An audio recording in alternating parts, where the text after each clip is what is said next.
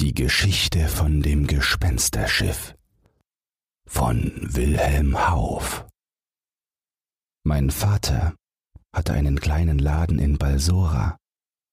Er war weder arm noch reich und war einer von jenen Leuten, die nicht gerne etwas wagen, aus Furcht, das wenige zu verlieren, das sie haben. Er erzog mich schlicht und recht und brachte es bald so weit, dass ich ihm an die Hand gehen konnte. Gerade als ich achtzehn Jahre alt war, als er die erste größere Spekulation machte, starb er, wahrscheinlich aus Gram, tausend Goldstücke dem Meere anvertraut zu haben. Ich musste ihn bald nachher wegen seines Todes glücklich preisen, denn wenige Wochen hernach lief die Nachricht ein, dass das Schiff, dem mein Vater seine Güter mitgegeben hatte, versunken sei. Meinen jugendlichen Mut konnte aber dieser Unfall nicht beugen. Ich machte alles vollends zu Geld, was mein Vater hinterlassen hatte, und zog aus, um in der Fremde mein Glück zu probieren, nur von einem alten Diener meines Vaters begleitet, der sich aus alter Anhänglichkeit nicht von mir und meinem Schicksal trennen wollte. Im Hafen von Balsora schifften wir uns mit günstigem Winde ein. Das Schiff, auf dem ich mich eingemietet hatte, war nach Indien bestimmt. Wir waren schon fünfzehn Tage auf der gewöhnlichen Straße gefahren, als uns der Kapitän einen Sturm verkündete. Er machte ein bedenkliches Gesicht, denn es schien, er kenne in dieser Gegend das Fahrwasser nicht genug, um einem Sturm mit Ruhe begegnen zu können. Er ließ alle Segel einziehen, und wir trieben ganz langsam hin. Die Nacht war angebrochen, war hell und kalt, und der Kapitän glaubte schon, sich in den Anzeichen des Sturmes getäuscht zu haben. Auf einmal schwebte ein Schiff, das wir vorher nicht gesehen hatten, dicht an dem unsrigen vorbei. Wildes Jauchzen und Geschrei erscholl aus dem Verdeck herüber, worüber ich mich zu dieser angstvollen Stunde vor einem Sturm nicht wenig wunderte. Aber der Kapitän an meiner Seite wurde blass wie der Tod. Mein Schiff ist verloren, rief er. Dort segelt der Tod. Ehe ich ihn noch über diesen sonderbaren Ausruf befragen konnte, stürzten schon heulend und schreiend die Matrosen herein. Habt ihr ihn gesehen? schrien sie. Jetzt ist's mit uns vorbei.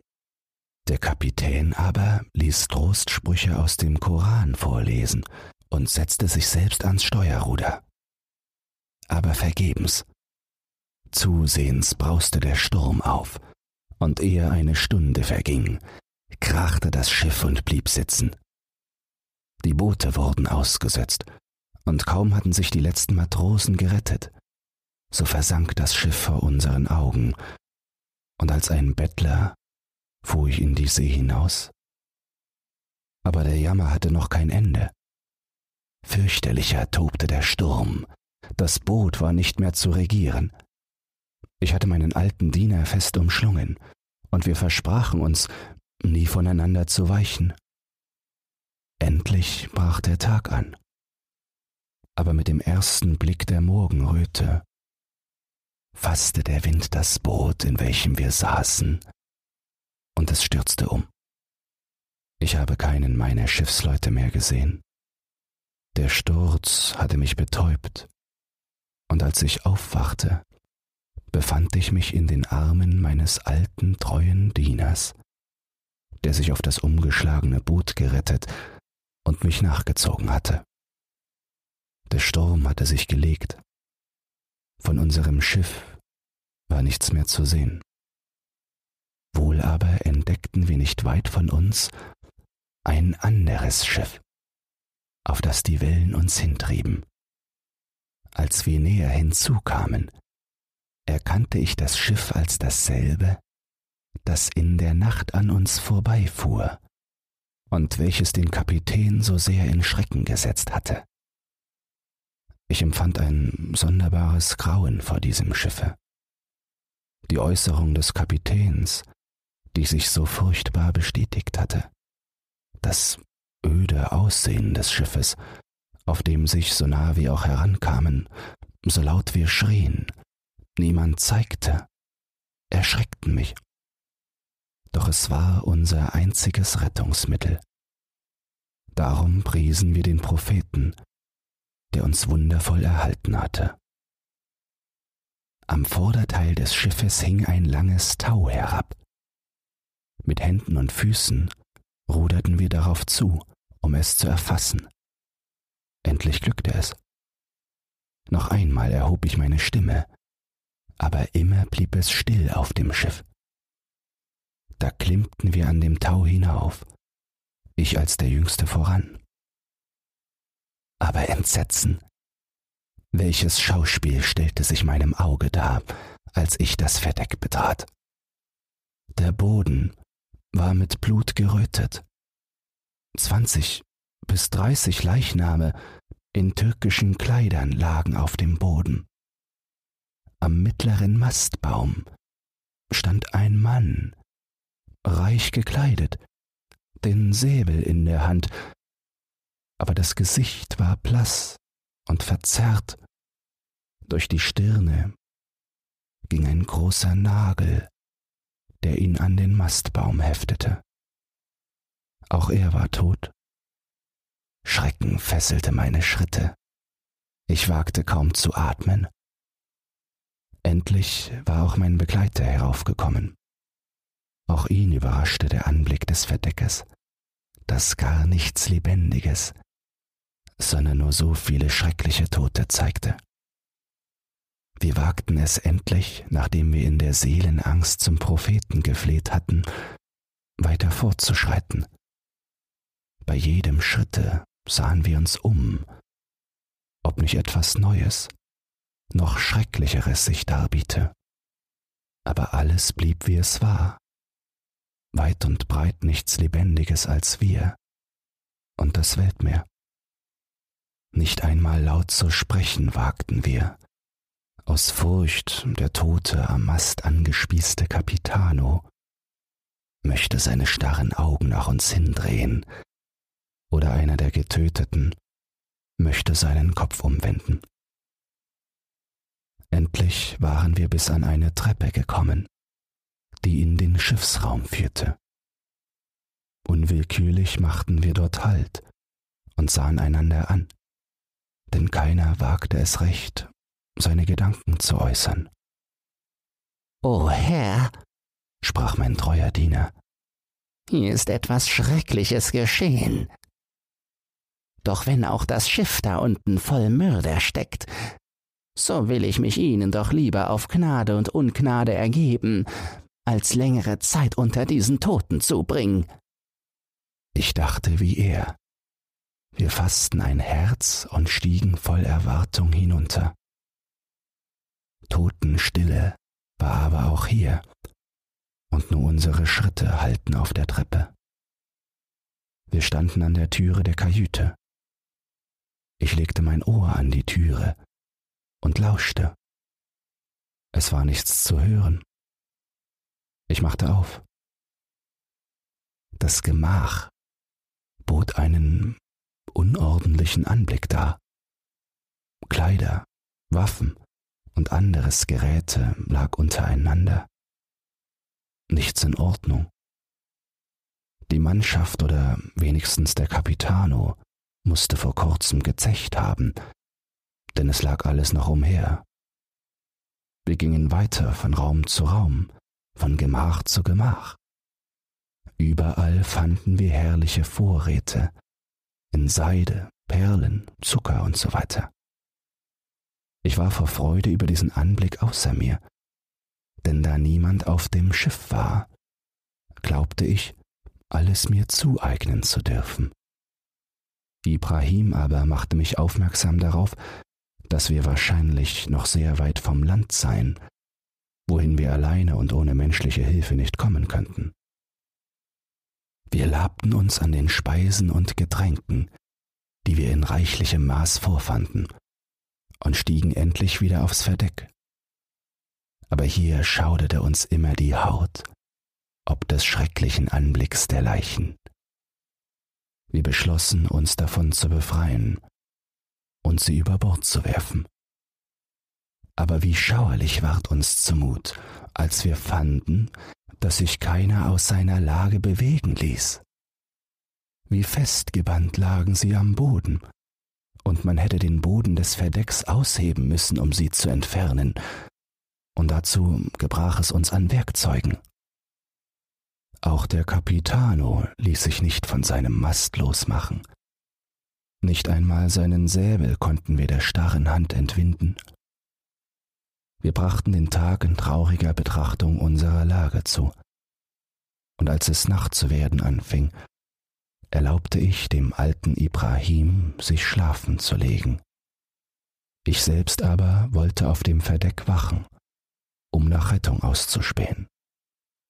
Als aber der Mond heraufkam und ich nach den Gestirnen berechnete, dass es wohl um die elfte Stunde sei, überfiel mich ein so unwiderstehlicher Schlaf, dass ich unwillkürlich hinter ein Fass, das auf dem Verdeck stand, zurückfiel. Doch war es mehr Betäubung als Schlaf, denn ich hörte deutlich die See an der Seite des Schiffes anschlagen und die Segel vom Winde knarren und pfeifen. Auf einmal glaubte ich Stimmen und Männertritte auf dem Verdeck zu hören. Ich wollte mich aufrichten, um danach zu schauen, aber eine unsichtbare Gewalt hielt meine Glieder gefesselt. Nicht einmal die Augen konnte ich aufschlagen. Aber immer deutlicher wurden die Stimmen. Es war mir, als wenn ein fröhliches Schiffsvolk auf dem Verdeck sich herumtriebe. Mitunter glaubte ich, die kräftige Stimme eines Befehlenden zu hören. Auch hörte ich Taue und Segel deutlich auf und abziehen. Nach und nach aber schwanden mir die Sinne. Ich verfiel in einen tieferen Schlaf, in dem ich nur noch ein Geräusch von Waffen zu hören glaubte, und erwachte erst, als die Sonne schon hoch stand und mir aufs Gesicht brannte. Verwundert schaute ich mich um. Sturm, Schiff, die Toten und was ich in dieser Nacht gehört hatte, kam mir wie ein Traum vor. Aber als ich aufblickte, fand ich alles wie gestern. Unbeweglich lagen die Toten, unbeweglich war der Capitano an den Mastbaum geheftet. Ich lachte über meinen Traum und stand auf, um meinen Alten zu suchen. Dieser saß ganz nachdenklich in der Kajüte. Oh, Herr, rief er aus, als ich zu ihm hereintrat. Ich wollte lieber im tiefsten Grund des Meeres liegen, als in diesem verhexten Schiff noch eine Nacht zubringen. Ich fragte ihn nach der Ursache seines Kummers, und er antwortete mir Als ich einige Stunden geschlafen hatte, wachte ich auf und vernahm, wie man über meinem Haupt hin und her lief. Ich dachte zuerst, ihr wäret es, aber es waren wenigstens zwanzig, die oben umherliefen. Auch hörte ich rufen und schreien. Endlich kamen schwere Tritte die Treppe hinab.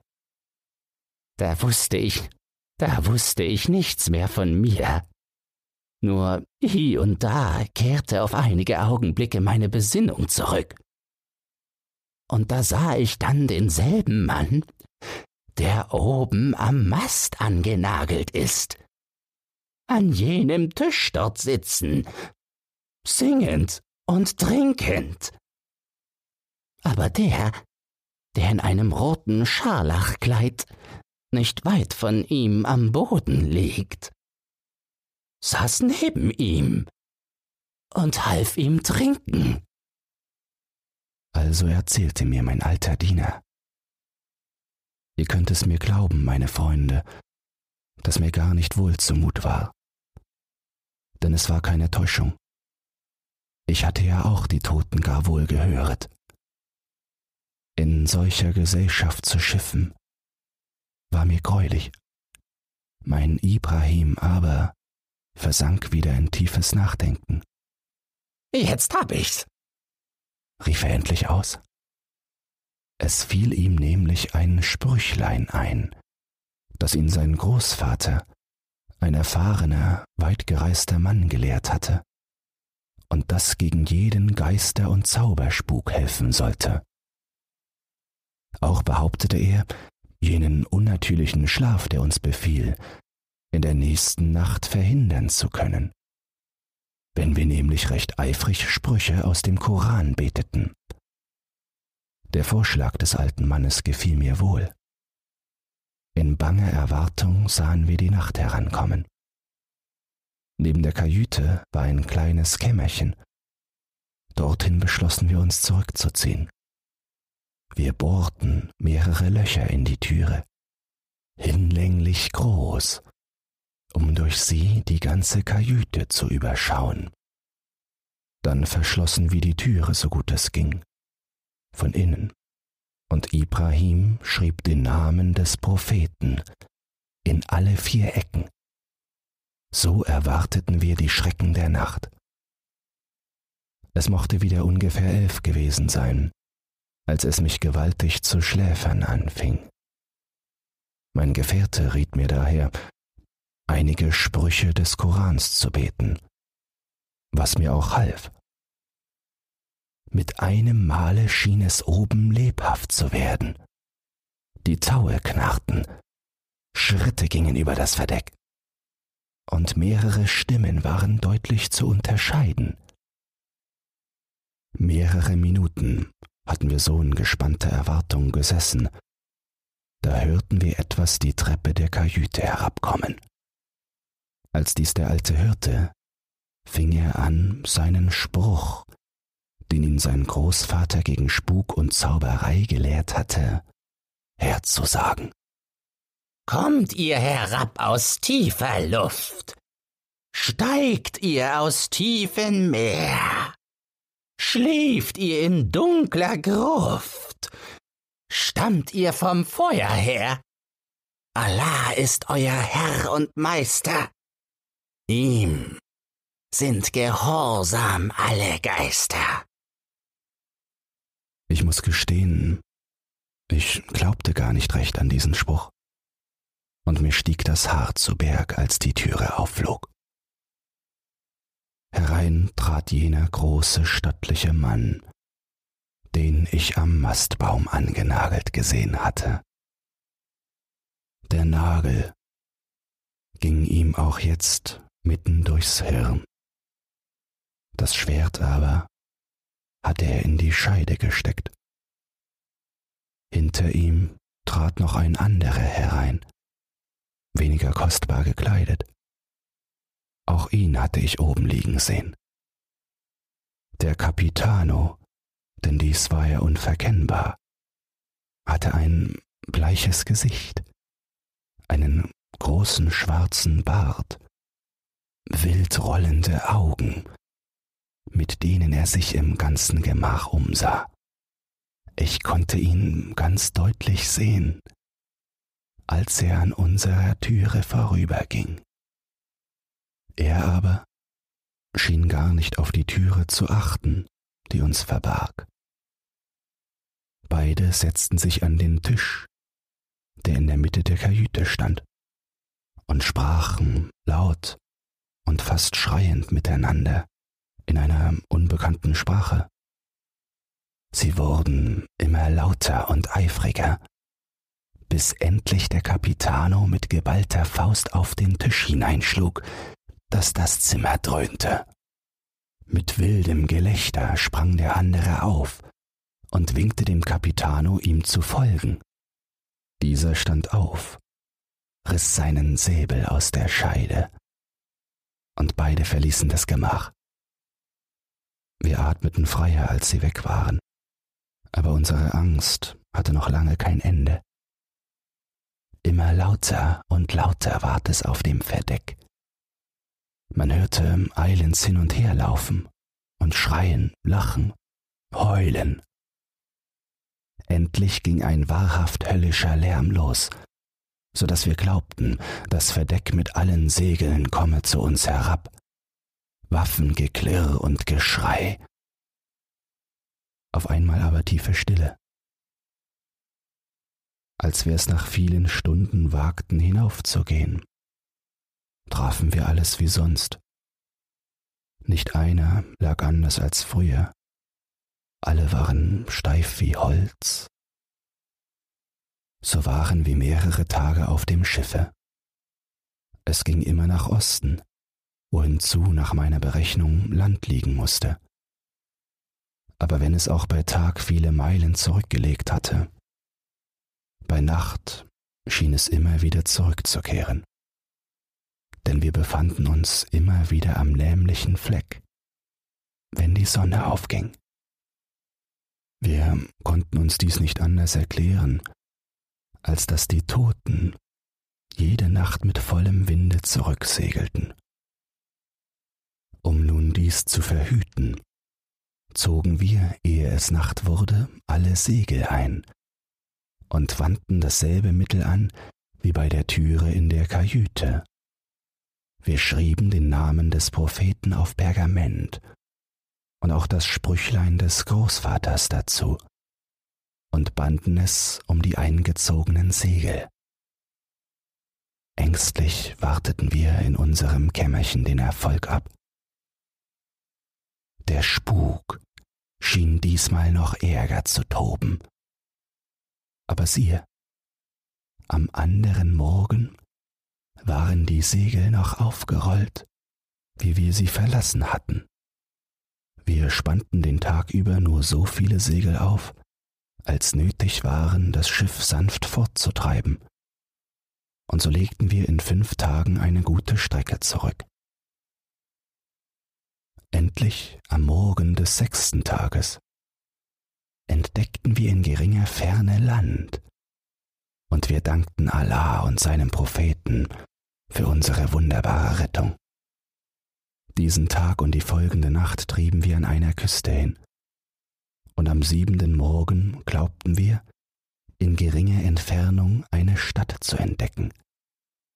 Wir ließen mit vieler Mühe einen Anker in die See, der alsobald Grund fasste, setzten ein kleines Boot, das auf dem Verdeck stand, aus und ruderten mit aller Macht der Stadt zu. Nach einer halben Stunde liefen wir in einen Fluss ein, der sich in die See ergoss, und stiegen ans Ufer. Im Stadttor erkundigten wir uns, wie die Stadt heiße, und erfuhren, dass es eine indische Stadt sei, nicht weit von der Gegend, wohin ich zuerst zu schiffen willens war.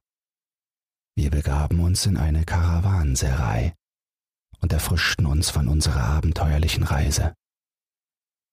Ich forschte da selbst auch nach einem weisen und verständigen Manne, indem ich dem Wirt zu verstehen gab, dass ich einen solchen haben möchte, der sich ein wenig auf Zauberei verstehe. Er führte mich in eine abgelegene Straße, an ein unscheinbares Haus, pochte an, und man ließ mich eintreten, mit der Weisung, ich solle nur nach Mulei fragen. In dem Hause kam mir ein altes Männlein, mit grauem Bart und langer Nase entgegen und fragte nach meinem Begehr.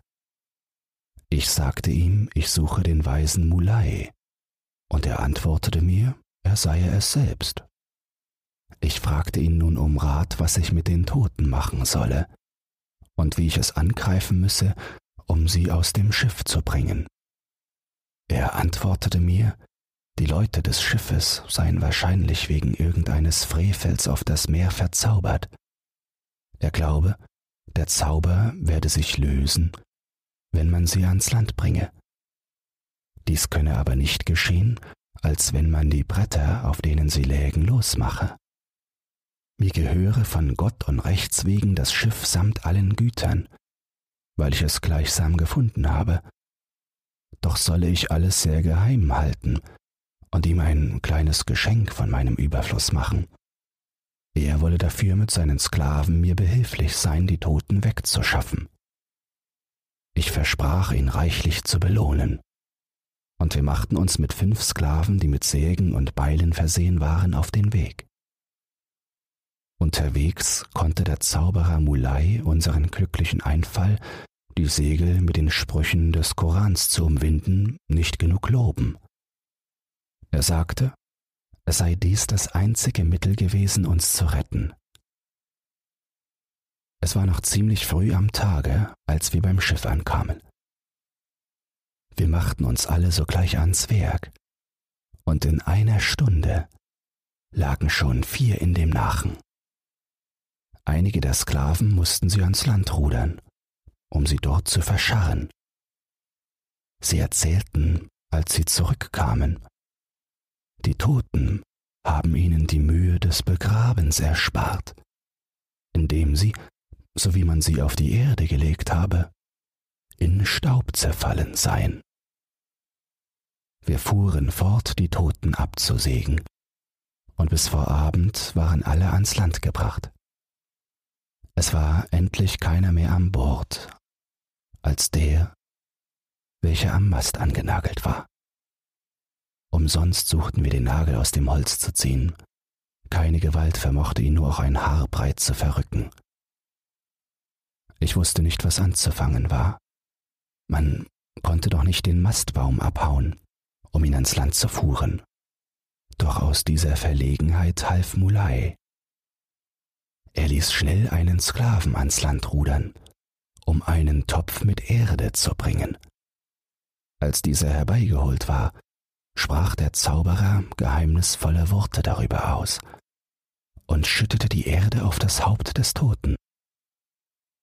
Sogleich schlug dieser die Augen auf, holte tief Atem, und die Wunde des Nagels in seiner Stirne fing an zu bluten. Wir zogen den Nagel jetzt leicht heraus, und der Verwundete fiel einem der Sklaven in die Arme. Wer hat mich hierher geführt? sprach er, nachdem er sich ein wenig erholt zu haben schien. Mulai zeigte auf mich, und ich trat zu ihm. Dank dir, unbekannter Fremdling, du hast mich von langen Qualen errettet. Seit fünfzehn Jahren schifft mein Leib durch diese Wogen, und mein Geist war verdammt, jede Nacht in ihn zurückzukehren. Aber jetzt hat mein Haupt die Erde berührt, und ich kann versöhnt zu meinen Vätern gehen. Ich bat ihn, uns doch zu sagen, wie er zu diesem schrecklichen Zustand gekommen sei, und er sprach, Vor fünfzehn Jahren war ich ein mächtiger, angesehener Mann und wohnte in Algier. Die Sucht nach Gewinn trieb mich ein Schiff auszurüsten und Seeraub zu treiben. Ich hatte dieses Geschäft schon einige Zeit fortgeführt. Da nahm ich einmal auf Zante einen Derwisch an Bord, der umsonst reisen wollte. Ich und meine Gesellen waren rohe Leute und achteten nicht auf die Heiligkeit des Mannes. Vielmehr trieb ich mein Gespött mit ihm. Als er aber einst in heiligem Eifer mir meinen sündigen Lebenswandel verwiesen hatte, übermannte mich nachts in meiner Kajüte, als ich mit meinem Steuermann viel getrunken hatte, der Zorn. Wütend über das, was mir ein Derwisch gesagt hatte, und was ich mir von keinem Sultan hätte sagen lassen, stürzte ich aufs Verdeck und stieß ihm meinen Dolch in die Brust. Sterbend verwünschte er mich und meine Mannschaft, nicht sterben und nicht leben zu können, bis wir unser Haupt auf die Erde legen. der Derwisch starb, und wir warfen ihn in die See und verlachten seine Drohungen. Aber noch in derselben Nacht erfüllten sich seine Worte. Ein Teil meiner Mannschaft empörte sich gegen mich. Mit fürchterlicher Wut wurde gestritten, bis meine Anhänger unterlagen und ich an den Mast genagelt wurde. Aber auch die Empörer unterlagen ihren Wunden, und bald war mein Schiff nur ein großes Grab. Auch mir brachen die Augen, mein Atem hielt an, und ich meinte zu sterben. Aber es war nur eine Erstarrung, die mich gefesselt hielt.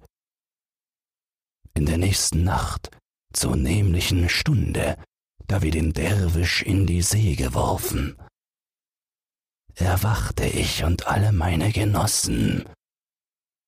Das Leben war zurückgekehrt, aber wir konnten nichts tun und sprechen, als was wir in jener Nacht gesprochen und getan hatten. So segeln wir seit fünfzehn Jahren, können nicht leben, nicht sterben. Denn wie konnten wir das Land erreichen? Mit toller Freude segelten wir allemal mit vollen Segeln in den Sturm, weil wir hofften, endlich an einer Klippe zu zerschellen und das müde Haupt auf dem Grund des Meeres zur Ruhe zu legen. Es ist uns nicht gelungen. Jetzt aber werde ich sterben. Noch einmal meinen Dank, unbekannter Retter wenn Schätze dich lohnen können. So nimm mein Schiff als Zeichen meiner Dankbarkeit. Der Capitano ließ sein Haupt sinken, als er so gesprochen hatte, und verschied. Sogleich zerfiel auch er wie seine Gefährten in Staub. Wir sammelten diesen in ein Kästchen und begruben ihn am Lande. Aus der Stadt nahm ich aber Arbeiter, die mir mein Schiff in guten Zustand setzten. Nachdem ich die Waren, die ich an Bord hatte, gegen andere mit großem Gewinn eingetauscht hatte, mietete ich Matrosen, beschenkte meinen Freund Mulai reichlich und schiffte mich nach meinem Vaterland ein.